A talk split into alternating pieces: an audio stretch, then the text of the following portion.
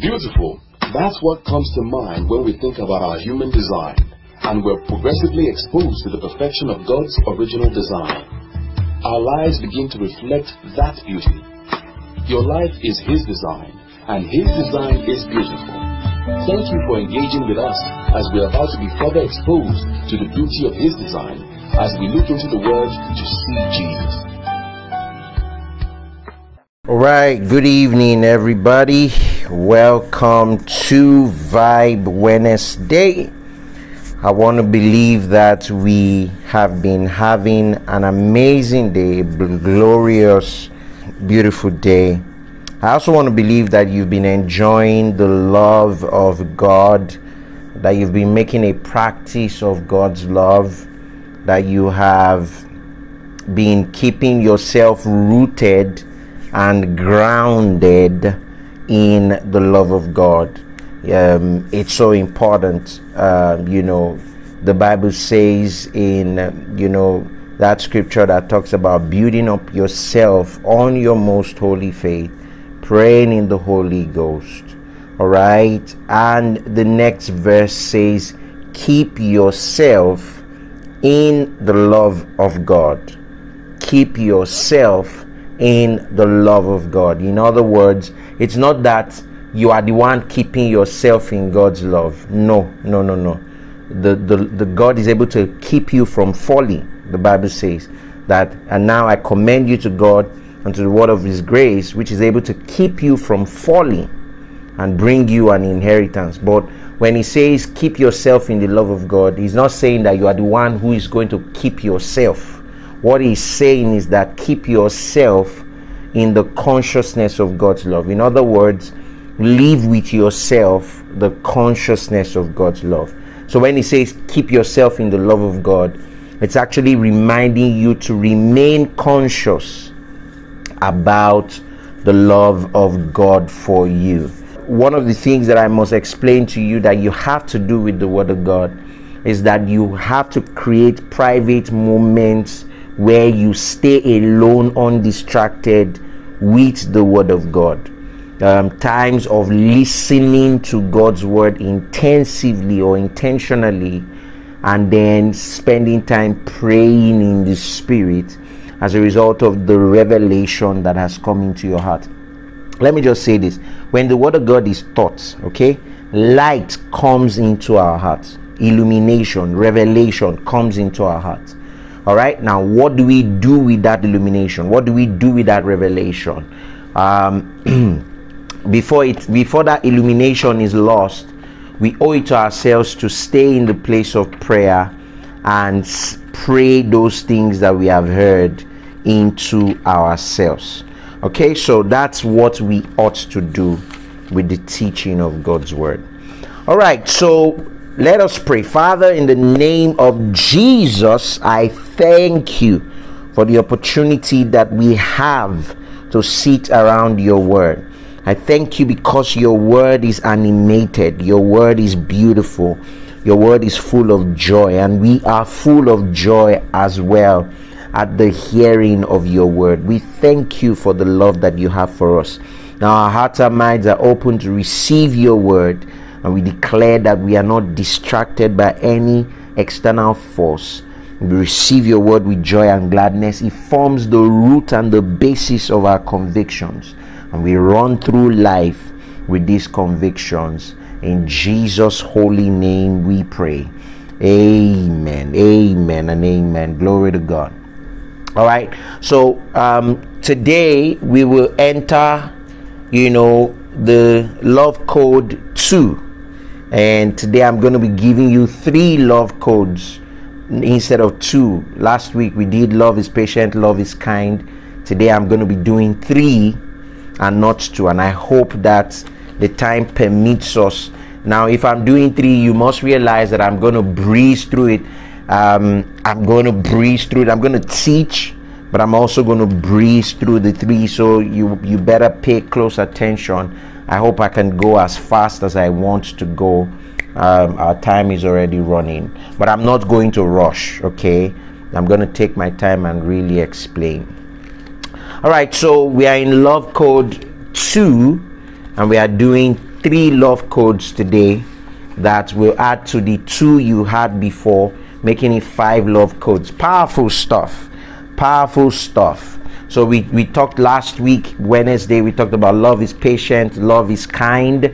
This week we are talking about three other ideas that you should know about love. So let's turn our Bibles to First Corinthians 13 all right and then we'll look at something very important before i begin to go into the love codes all right he says though i speak with tongues of men and of angels and have not love i am become as a brass as a sounding brass or a tingling cymbal verse 2 and though i have the gift of prophecy and understand all mysteries and all knowledge and though i have all faith so that I could be able to remove mountains, but have not love, I am nothing. And though I bestow all my goods to feed the poor, and though I give my body to be burned, and have not charity, it profited nothing. Now let, let's let's stay here for a bit, okay?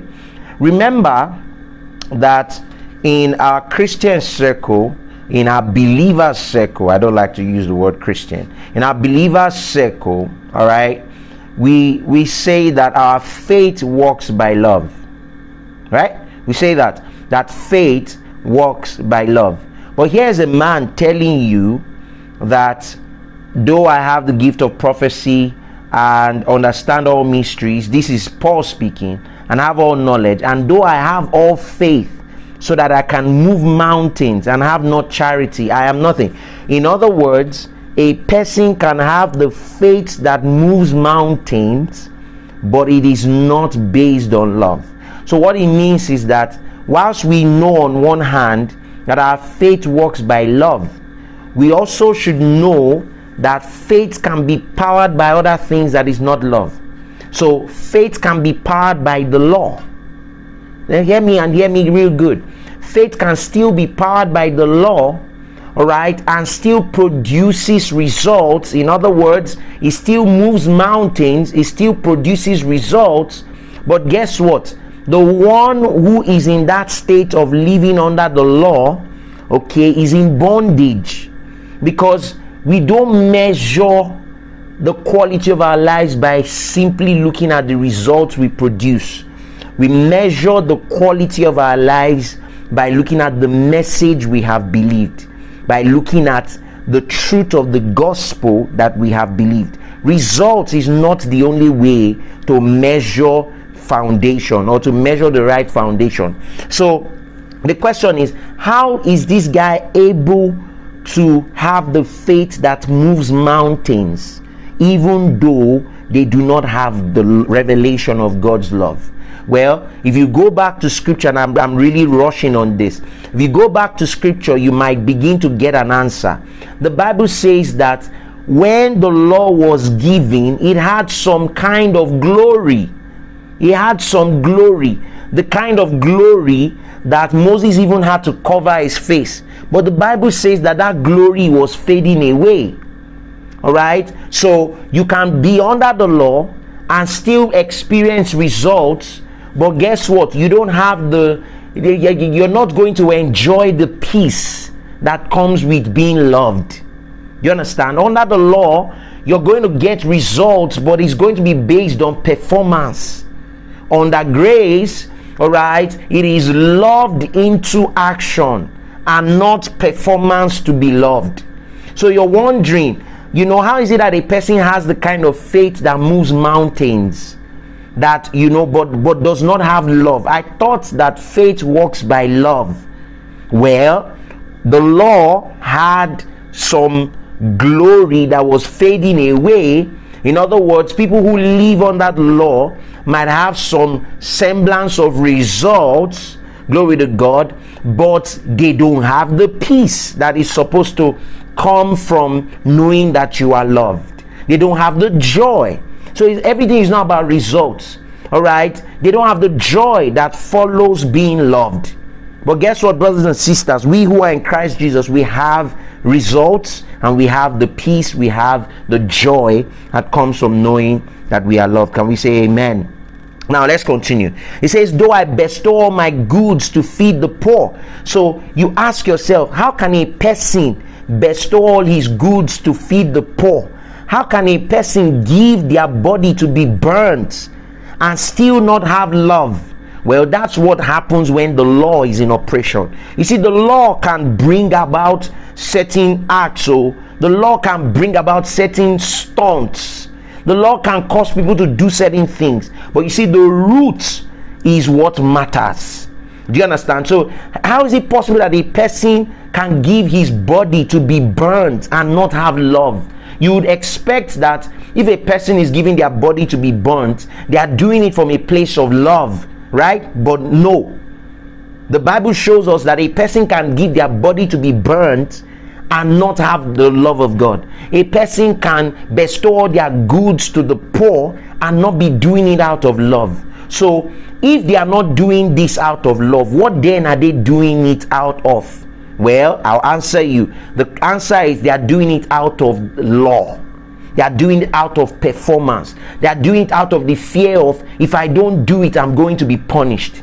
If I don't give my body to be burnt, I'm going to die anyway. So a person does it not from the place of the revelation of the love of God, but from the place of performance. So a person can give all their goods to the poor, not from a place of rest, but from a place of performance from a place of I'm afraid of judgment, I'm afraid of condemnation, I'm afraid of, of the retribution that could come from God. I'm afraid of punishment that could come from God. So let me better do it, okay? So that I'm going to escape the punishment. So the law can actually produce something that looks like piety, something that looks like um, something that looks like reverence, something that looks like honor, something that looks like respect, but it's not the real deal because people are doing it out of fear. They are not doing it out of depth of conviction. People are doing it out of fear lest they be punished, lest they be judged, lest they be condemned. So a person gives their goods to the poor, and they did it without the revelation of God's love.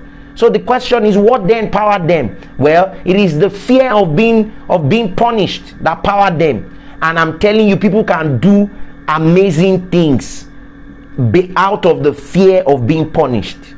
You see, but the Bible does not want us to live that way. That's why believers must not live their lives out of the fear of being punished. You see, the fear of being punished is completely gone. Praise God forevermore. Now we are living our lives in response to the love of God. And I'm telling you, this kind of living does not make you docile, it doesn't make you inactive, it doesn't make you take things for granted. No, instead, it makes you respond with love in your heart to a father who has removed all the rules. I get what I'm saying. So I, I needed to explain that that how is it that somebody would give their body to be burnt? Well, they can the law can provoke a lot of activity but no revelation. The law can provoke a lot of activity, but no rest, no peace, no assurance. So people are doing a lot of activity on the outside. It looks like you know they've come to it looks sacrificial it looks like commitment it looks like devotion it looks like dedication but the inside what is powering it is not rest what is powering it is fear what is powering it is i don't want to come under judgment.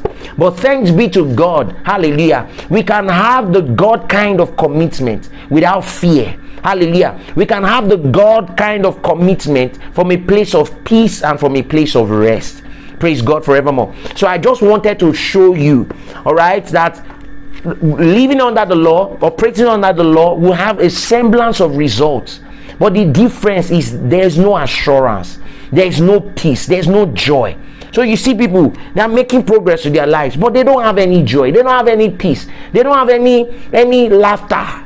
You know, everything is fake, everything is is plastic, everything is cooked up. You see, but God doesn't want us to live like that. That's why He is bringing us the revelation of His love. God doesn't want you to have plastic family time, you know, plastic uh, career success. Everything looks fake. No, God wants you to have the real thing. And that's why it's showing you that there is something. You see, you can have success without the revelation of God's love. But it is better to have success with the revelation of the love of God. It is better to enjoy success with a deep seated understanding of the revelation of the love of God. So now let us go to verse 5. Okay, let us go to verse 5. And I want to read verse 5 out of a translation that we will find it easy to follow. Okay, First Corinthians 13 from verse 5. All right, so it goes on to say, verse 5 um, it does not, love does not dishonor others, it is not self seeking.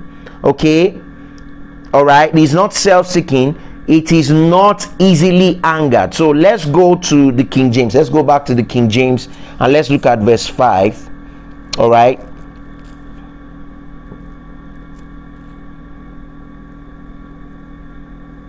All right, all right. We're supposed to actually be in verse 4. Okay, we're supposed to be in verse 4. I'm sorry about that.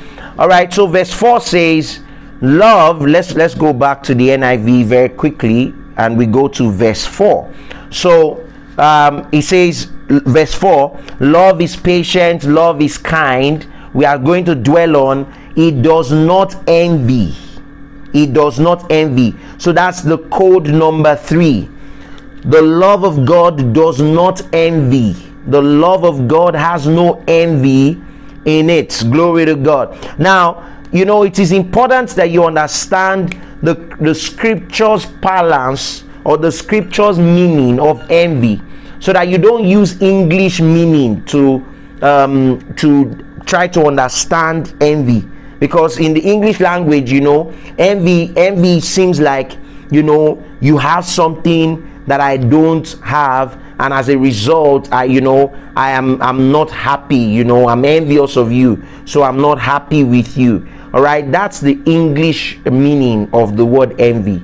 And then if you if you say God does not envy the question is what's there to envy? Like what is there about me to be envied? You know why will he envy me? Okay? So that is not the that idea is not the meaning of the word envy. So i want you to pay attention to the meaning of the word all right envy in the greek is zelu zelu that is z e l o o okay it's a verb. All right? It's a verb. Zelu, which is envy, is an onomatopoetic word. Onomatopoetic word. Um, it is spelled O N O M A T O poetic. All right? It's an onomatopoetic word that imitates the sound of boiling water so let's just say it's a poetic word that actually imitates the sound of boiling water. So the word envy actually means to bubble over because it is so hot. Okay? So that word envy actually is rooted to anger. The it's actually related with anger. You know because it is something that is happening over time to bubble over because it is hot okay it also means to be heated or to boil you understand now what when you say somebody's envious or when you say love does not envy it means that love is not heated love does not boil love is not moved with envy hatred, or anger. So, this word envy actually imitates the sound of boiling water or the sound of boiling soup. All right, and it has it has to do with something that is bubbling over because it is so hot. So when the Bible says that love does not envy, it simply means that love does not bubble over as a result of being hot that when I say hot, I mean H O T, hot. All right. In other words, the love of God does not bubble over in anger as a result of being angry. So, envy here is synonymous, or envy here is connected to anger. Now, envy is something that happens over a period of time where the person is boiling hot. Okay, now another word for envy, okay, is um, has to do with you know something that is zealous. So the word envy actually represents zeal. Now, it is a kind of behavior that is so zealous that it pursues with the intent of hurting. So, when it says love does not envy, what he's simply saying is that love does not have the kind of zeal that pursues you with the intention of hurting you. I repeat that. The love of God does not have the kind of zeal to pursue you with the intention of hurting you. Okay? So, um, God's love is not zealous to pursue you with the intention of hurting. So, imagine when somebody is boiling hot when somebody is boiling hot and then they now they now have the zeal they now have the ability to pursue with the intention of hurting the bible says god's love is not like that that love does not envy do you understand what i'm saying so they are they, you know and this this will this will respond to people who say things like I did not want to respond to God. I did not want to yield to the call of God over my life. And then God pursued me until he hurt me. God pursued me until he took my daughter. God pursued me until he took my son. God pursued me until he took my, my left eye. God pursued me until he took my means of living. God pursued me until he took my mother, my dad. He took everything that surrounded me. No, that is not the revelation of the love of God. You see, when when First Corinthians 13 begins to describe the love of God. It's giving you a framework within which the love of God operates. So that outside of this framework, you will never, you should not be able to call something love or something the love of God when it is operating outside of this framework. So, to give you an, an idea of this, all right, there is zeal that has good purpose okay? And there is zeal that has bad purpose. Scripture shows us that. That zeal is of two types. There is the zeal that has good purpose and there's the zeal that has bad purpose. Envy all right attributes you know zeal to a bad purpose. In other words you know love does not have the zeal to hurt. Okay so the love of God does not have zeal that is attributed to a bad purpose. The love that God has for you has zeal that is attributed to good purposes, not bad purposes. Now let's turn our Bibles to Galatians 4 and verse 17. This is going to bless you so that you see that in scripture.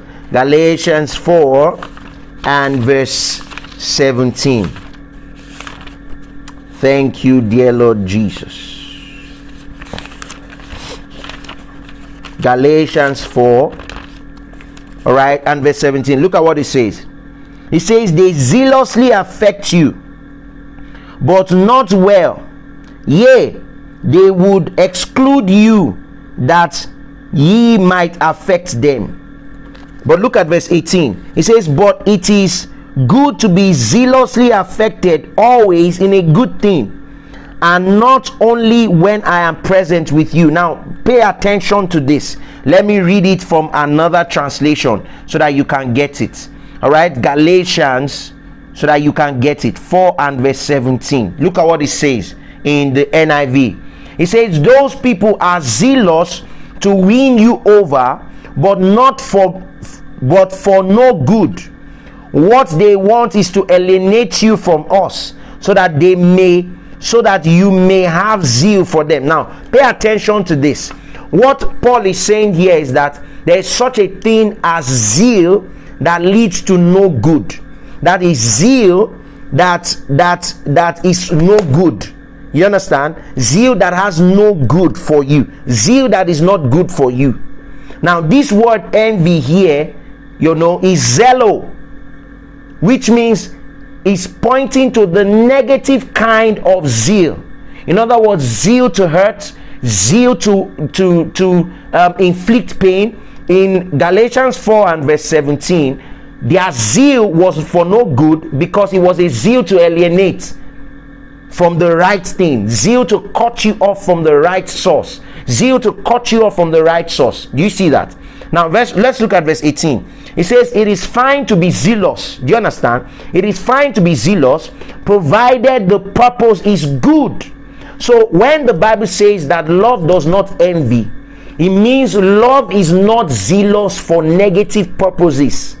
The love of God does not have zeal for negative purposes, zeal to cut you off, zeal to abandon, zeal to hurt, zeal to affect, zeal to hunt you down and you know kill, zeal to make you come into losses. No, God's love does not have that kind of zeal. The love of God, all right, has zeal whose purpose is for your good.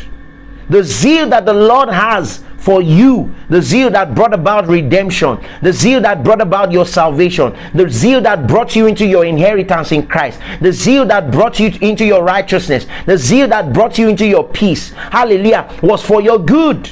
So God does not have a zeal to hurt, a zeal to, to affect, a zeal to alienate, a zeal to cut you off.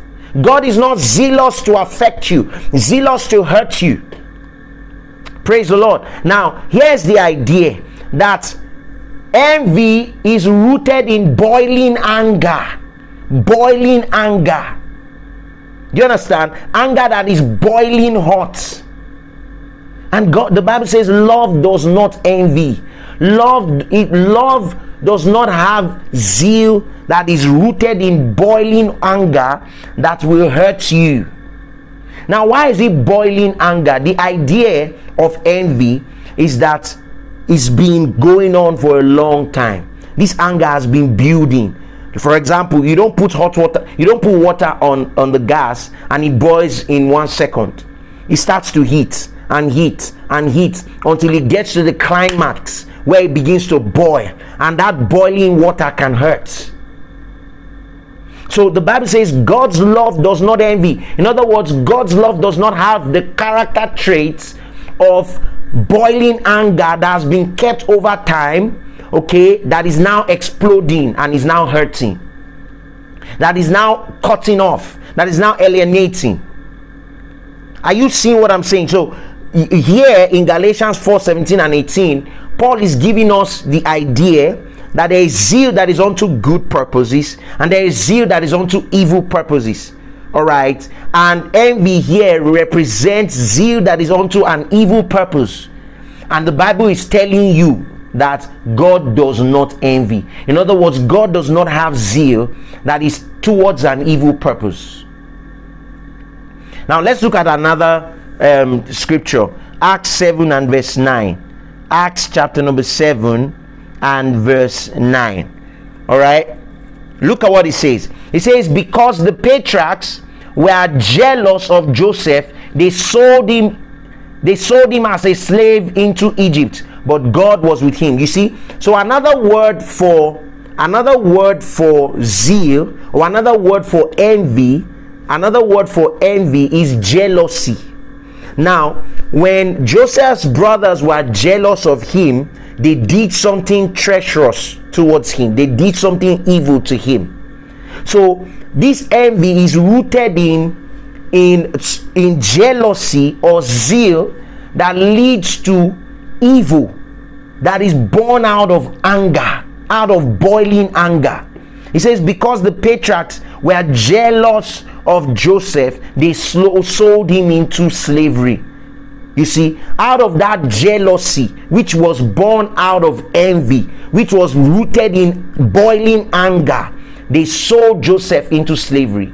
Now the Bible is saying that God's God does not have that kind of attributes. And now it is so important that people will know that God does not have the ability to be envious, to be rooted in anger to the point where he is hurting you, he's chasing you down to hurt you. The reason why is because all the anger of God was meted out on Jesus in its full measure. Jesus drank cup after cup, drop after drop of the anger of God, and he drank it to the full until the cup of anger was empty. And then Jesus shouted on the cross, Finished! And the moment he shouted, Finished on the cross, what he, he, he was not just talking about it is finished as per my work is done. No he was talking about i have drank cup after cup after cup of the judgment and the anger of god. And now the anger of god is finished. There is no more left anymore. So we can boldly tell you that love is not envious because god is not envious. So it's not like i said it's not the envy that has to do with, you know, God is envious of us. No, no, no. What's there to envy? It is rather rooted in this word, this poetic word that, that is synonymous with a boiling water. Thank you, dear Lord Jesus. Now, write this down, please. You know, the love of God does not boil with anger to the point that it begins to seek ways to hurt or to revenge. You see, if you've ever met anyone who is boiling with anger, all right, usually what happens is that they're either seeking for ways to hurt or they are seeking for ways to revenge. The Bible says the love of God is not like this. The love of God is not envious. So this is love code number three. There is no envy in God's love. The love of God does not boil with anger to the point where it's looking for ways to hurt. So it is not God that took your toe. It is not God that took your your this. It is not God that took your job because you weren't listening. He decided to take your job so that you can listen. No, God did not take your job. God did not give you a sickness. God did not give you a disease. God is not envious. God is love. Now you see, if people don't know this, guess what? They are going to have these character traits of envy and they're going to call it love. They're going to say i'm obsessed about you. To I'm, I'm obsessed about you you know to the point that i'm going to hurt you to show you that i love you. I mean there are people who are sick like that in society. They hurt people to show them they love them you know they are obsessed about the person and they would do anything to hurt somebody or do anything to you know you did this to me i'm going to make sure i hunt you down and hurt you and make sure that you know not to do this again. Well that's not the demonstration of god's love.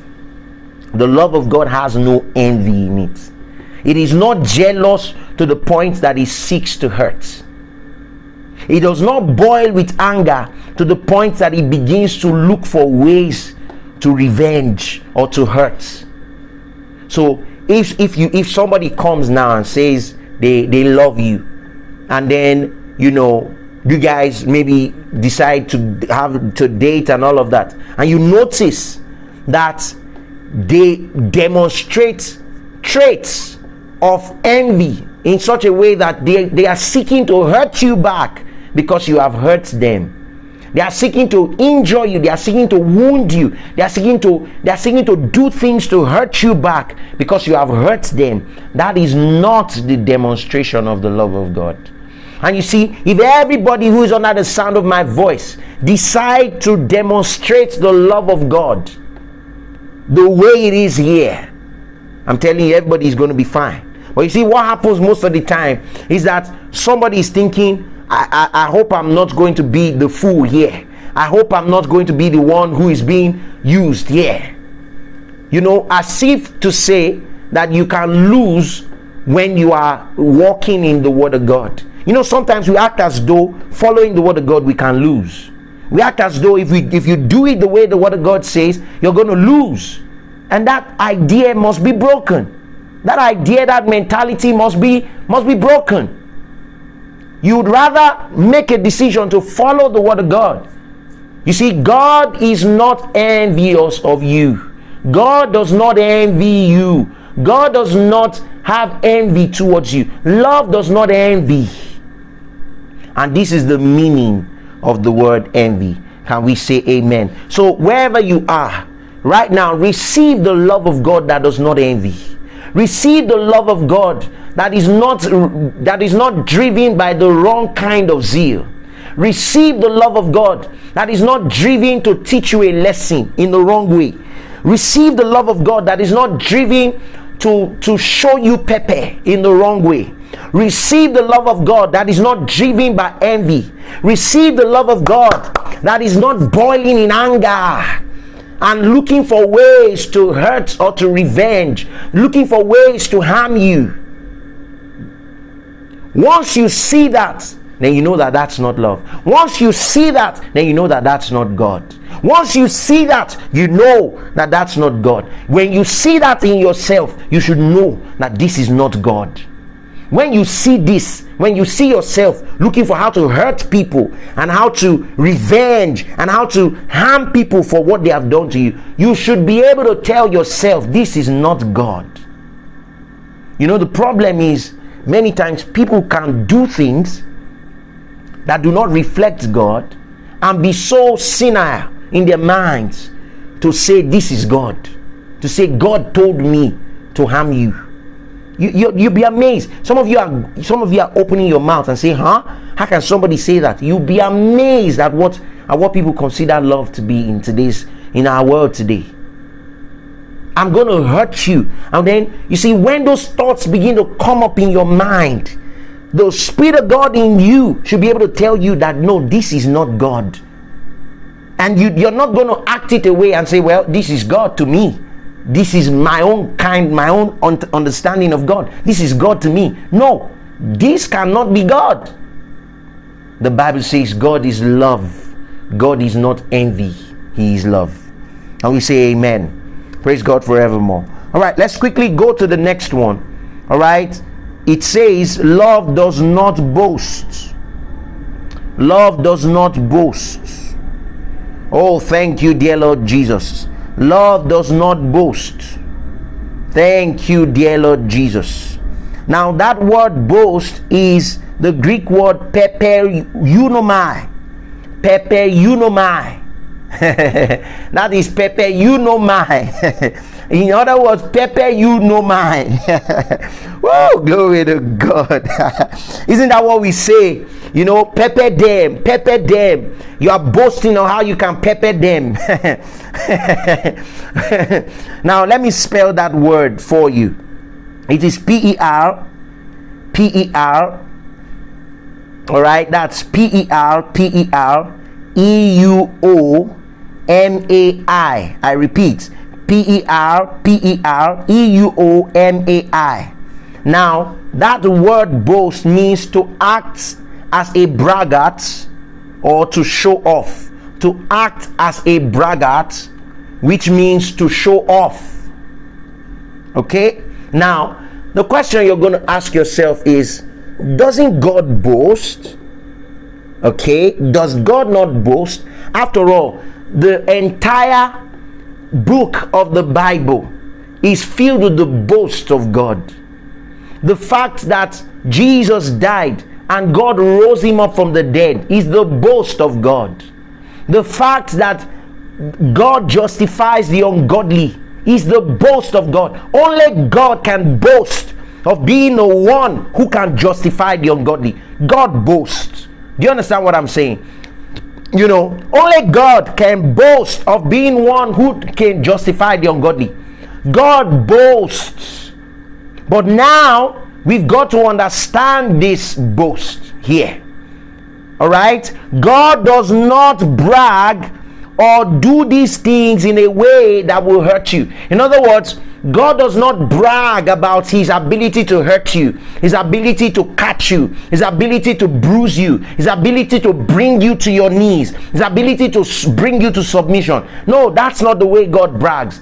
You know, the Bible is filled with God's boast the boast of redemption, the boast of our righteousness, the boast that only Him can justify the ungodly, the boast of the raising of Jesus from the dead. You know, God actually boasts about His ability to care, His ability to pamper. Do you understand? God boasts about His ability to take care of you. Jesus stood and said, Come unto me, all ye that labor and are heavy laden, and I will give you rest. Brothers and sisters, that's a boast. I can give you rest. That's a boast.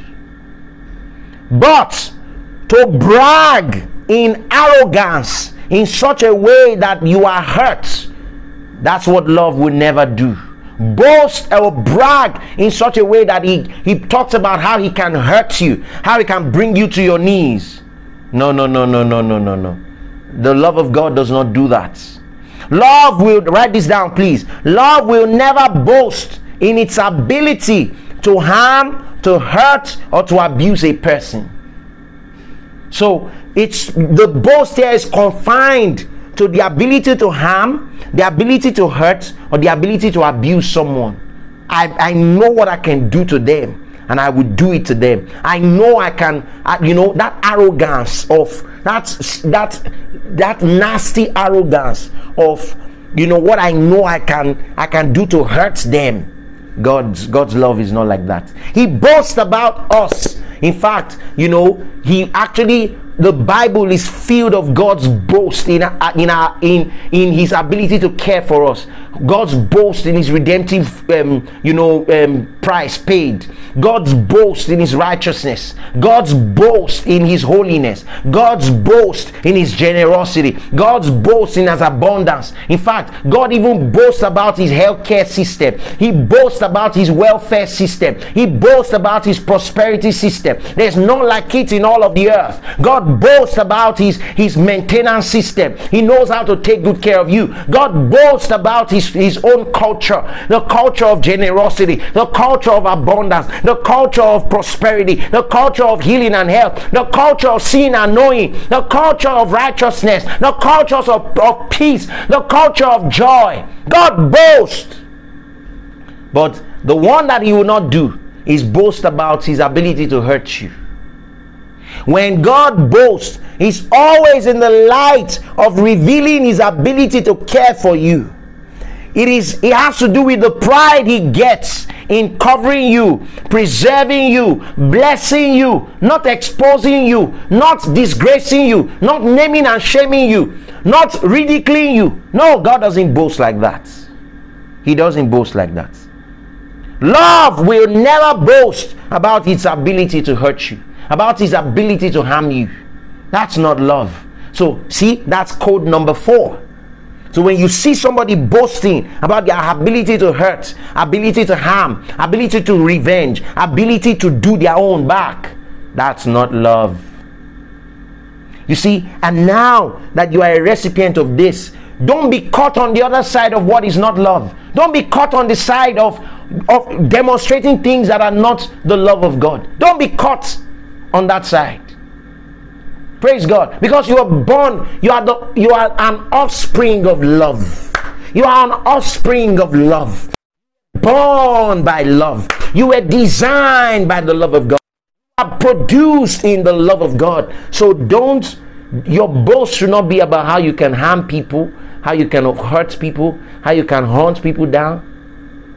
This this is gonna this this is gonna make so many people mad. Pierre, are you saying I should never seek revenge? Well, think about Jesus. Think about the Father. Where is his revenge? Where is his revenge? Glory to God forevermore. I know I'm going very fast, but I want you to take these things that I'm saying, run with them, listen to it again. I know I'm going really, really fast. Now, the other thing you're going to see in verse 4 is that love is not proud. Love is not proud. Glory to God. Now, the word pride there is it, it has the meaning that says arrogantly superior or disdainful. So, the love of God will not have a condescending look. The love of God will not have a haughty look. The love of God will not look at you in a disdainful way. Now, let me tell you, if God wanted to arrow, if God wanted to display his, his you know, his superiority, I hope you realize that nobody will be able to near him, right? I hope you know. I hope you know that nobody will be able to go, come close to him. I get what I'm saying. But guess what? The Bible says the love of God is not proud. It's not proud. Praise God. It's not proud. Now let's look at the meaning of the word proud. The meaning of the word proud it has to do with to bear oneself loftily, all right? To bear oneself loftily. In other words, to carry yourself loftily. To be proud, to blow up, or to cause to swear. Some people just swear for nothing. They just swear. They are swollen for nothing. For nothing, absolute nothing. The Bible says love is not proud. In other words, love does not look have a condescending look, a haughty look, a disdainful look. Let's look at Colossians 2 and verse 8. Colossians 2 and verse 8. Look at what it says. It says, See to it that no one takes you captive through hollow and deceptive philosophy, which depends on human tradition and the elemental spiritual forces of this world rather than Christ. This is one of the reasons, this is one of the things that causes people to be haughty, to be proud, to have a disdain on their face. You know, Paul calls it hollow and deceptive philosophy, which depends on human tradition and elemental spiritual forces of this world rather than Christ. So, a lot of people are proud, you know, because of their exposure they are proud because of their, you know, their, their education. They are proud because of the philosophies that they've been exposed to, the wealth that they've been exposed to. All right. They are proud because of the ideologies they've been exposed to, because of the cities they've traveled to. They are proud based on everything they've achieved and not Christ. The Bible says if you want to be proud, you want to make a boast at all, it has to be your boast in the Lord. But you see, this is one of the things that causes people to be to be proud, to be full of themselves, to have a disdain on their faces when they are talking to people or relating with people. Now let me ask you a question. Imagine if God decided to have a disdain on his face about you and I. I mean a look on his face. The Bible says our righteousness are like are like, you know, used, you know, sanitaries. Sorry about that graphic, you know, representation all right? G- graphic right? That just so just imagine if god were to be proud towards us imagine the disdain with which he would look at you. But thanks be to god love is not proud. Imagine god being proud towards us based on the things he knows. Kai who i my goodness who will catch his back based on the things god knows who will catch his back, his knowledge, his wisdom, his understanding, his exposure, his might, his ability, his you know, his authority. Who will catch his back? Imagine if God used that knowledge, who he is, his class, to look at people with disdain in their face, in his face. I mean, you will run away. You will run. I mean, people, even Moses could not even stand before God. Moses could not even stand. But thanks be to God, in Christ Jesus, we are higher than Moses. In Christ Jesus, we are superior to Moses. And that's only because God does not look at us in a disdainful way. He does not look at us with pride, with a haughty look. Now, brothers and sisters, have you noticed the disdain with which self-righteous people look at others? I mean, have you have you ever have you ever witnessed the disdain, the the oh the condescending look that self-righteous people give to other people I mean, that look of judgment, that look of condemnation, that look of, ha, look at how dirty and filthy you are. Let me tell you, brothers and sisters, if God were to be, if, if the love of God were to be proud, hey, uh, I've already tried to explain to you now. You know, I've already tried to explain to you what you do with what you do with used sanitaries you discard them you dispose them that was how terribly dirty we were before the Father. But you see, it's such a good thing to know that the love of God does not look at us with disdain. You see, we were not on his level when Jesus came, we were nowhere near his level. We were dead, the Bible says, in our trespasses and sins when Jesus came and paid the price for us. You know the reason why Jesus came? Because God was not looking at us with pride, God was looking at us with love. Love is not proud. So now here you are. You are a believer in Christ Jesus. But you have the you have the, the you have the habit of looking with disdain at people. You have the habit of looking down at people. You look down at the gate man, no respect. You are actually a respecter of persons than you are respectful. So you respect personalities, but you are not respectful. In other words, your your respect only goes to the highest bidder, the one who has something that you can gain from.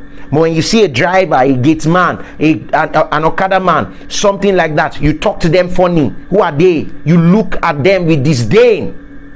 The love of God does not look at that. The love of God does not look at you that way. If the love of God were to look at you that way, my brothers and sisters, you will not be here. Now, you see, as we go through life, be careful not to say you are falling in love with, with a person who has a disdained look they, they, they talk about people in a condescending way. They have a, a, a disdain with which they look at people. You see, because then you say you are falling in love with that kind of person. That kind of attribute will rub off on you before you know it. And before you know it, you're, you're, you, have, you have lost out on things that you're supposed to be enjoying on.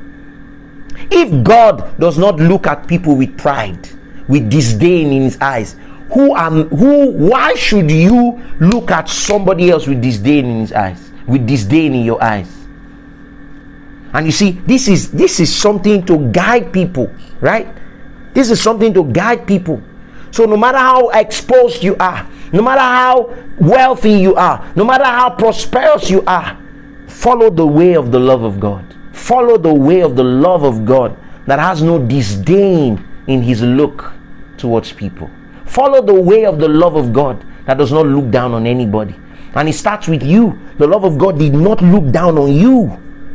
So you have no reason to look down on others.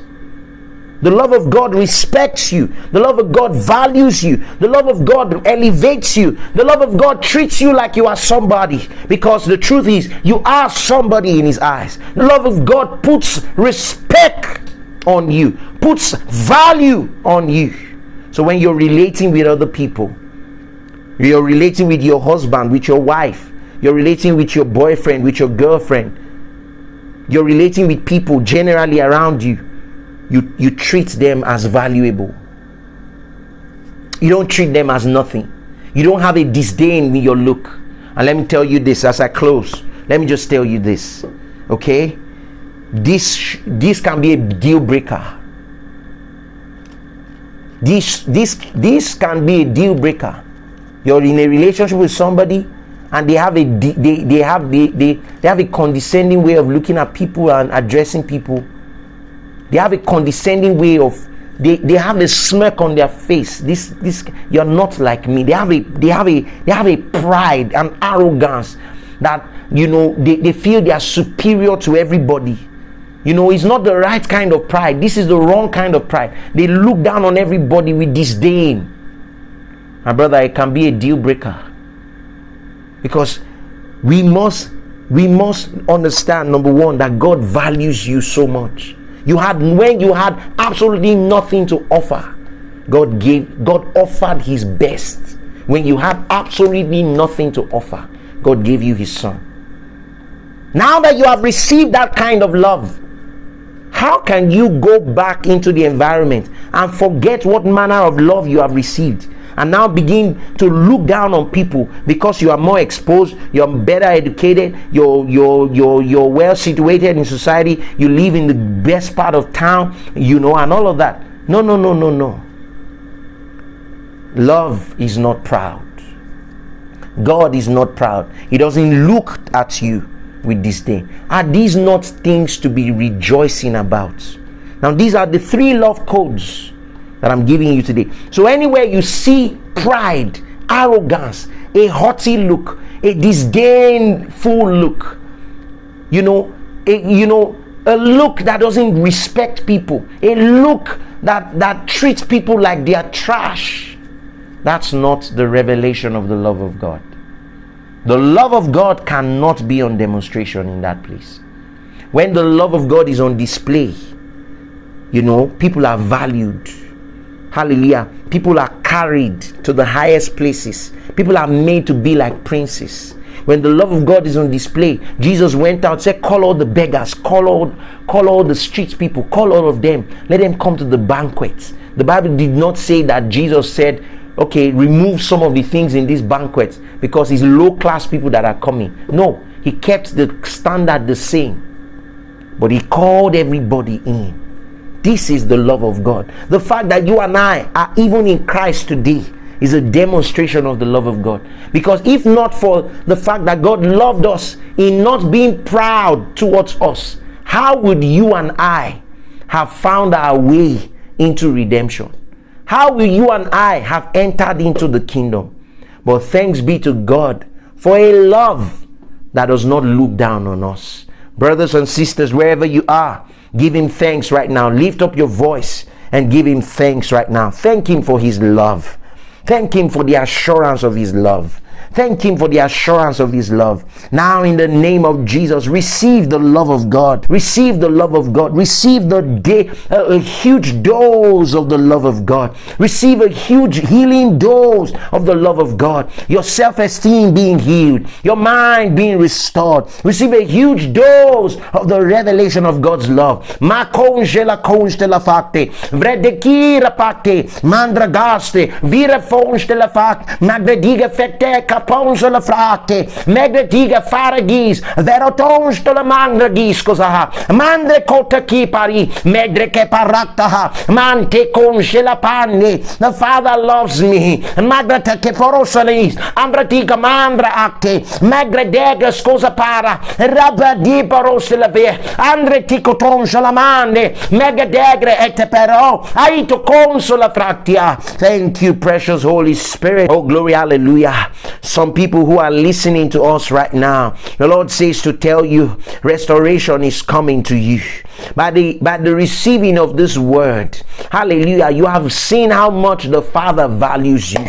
You have seen how much the Father values you. Now restoration is come to you, says God. Your the restoration of your self-worth, the restoration of your esteem, the restoration of your mind. Glory to God, the restoration of your heart. Hallelujah. The healing of your mind, the healing of your heart. Virete vire para non sovradito panda, andre parofonons, angra tangons conanagia, Andri de getunus vitona, avretune nevete, meramante, meramante, meramante, meramante, meramante, meramante, meramante, copruns che la fa, mandriga schilla parli, mangro tocco shalamandi, e gratige cotonsi la pa, lì che paro consi la fretto, e ti paronsi la fatte, mangra ti che tonvro vi, avro dive so da fratte zucrati porofanastos avronske la fatte fruschia avro tico la fanto oh your future is preserved in the love of God. Your future is preserved in the love of God. Your life is preserved in the love of God. Your career is preserved in the love of God. Your finances is preserved in the love of God. The posterity of your home, preserved in the love of God. Hallelujah. The love of God that values you, the love of God that is not envious towards you, the love of God that is not boastful. Antro constelafa, mendrige scufipa, vorre foscina, ambrutico fare, vere che peruski la faie, engra gascuve fonstela vaia, angra tia conche coricuta, angre te che coracu care, merepe, merepero conzi l'effetto veta para, moro sotto pronto la, andro tonto la paia, andre to con solo fu, andrunki kaka angredege teko reketepoita anzeto anzeto anzekongratia thank you precious holy ghost. We decree healing over everyone under the sound of our voice. Healing and wholeness. Oh thank you dear lord jesus. Everyone under the sound of our voice is healed and whole by the power of your spirit. They have the right idea of your love. They have the healthy perspective of your love. In the name of the Lord Jesus. Thank you, dear Lord Jesus. Thank you, dear Lord Jesus. You know, I hear in my heart that this revelation of the love of God has saved many of you from making mistakes in relationships and marriage. I mean, that saved many of us from making mistakes. That's what the Spirit of God is telling me. That these these truths will guide you as you go into your future and will guide you in your decision making. Thank you, precious Holy Ghost. Lord, to give you thanks. So, you know what I want you to do? You're going to write these five love codes and you're going to write what they mean to you. So, you write patient and you, based on the teaching, you write what patience mean to you. Kind, and you put your name there. You know, God's love codes to me love is patient and you write what it means you write um, you you say for example um, ibidun God is patient to you. This is what it means. This is what you personalize it. You put you put all five that we've done. You will write them down in a notebook or somewhere. Put your name on it write the expressions of the meaning of these things as you have been taught. Hallelujah. And in the place of prayer, every day you make those confessions. I'm telling you, this is the year that cravings are met. And one of the drivers of cravings being met is the revelation of the love of God. Lord, let your love fill everyone's heart. Let your love fill everyone's soul. Let your love fill our imaginations. Let your love fill our contemplations. Let your love fill our hearts. Feel everyone's heart. Feel everyone's heart. Let things of love be easy. Let things of your love be easy for people to receive, for people to give out. Let things of your love be easy to receive and to give out to everybody. Lord, we give you thanks. Glory, hallelujah. Thank you, precious Holy Ghost. We give you praise. In Jesus' name, the things of God's love, they are easy to receive and to give out. In Jesus' name. Thank you for engaging yourself in this episode. We trust that your life has been beautified. If you'd like to share what Jesus is doing in your life through this ministry, please write to us at hello at blueprintstories.org. You can visit our website at www.blueprintstories.org. You can also follow us on Facebook at The Blueprint Church and on Instagram at The Blueprint Church. Cheers.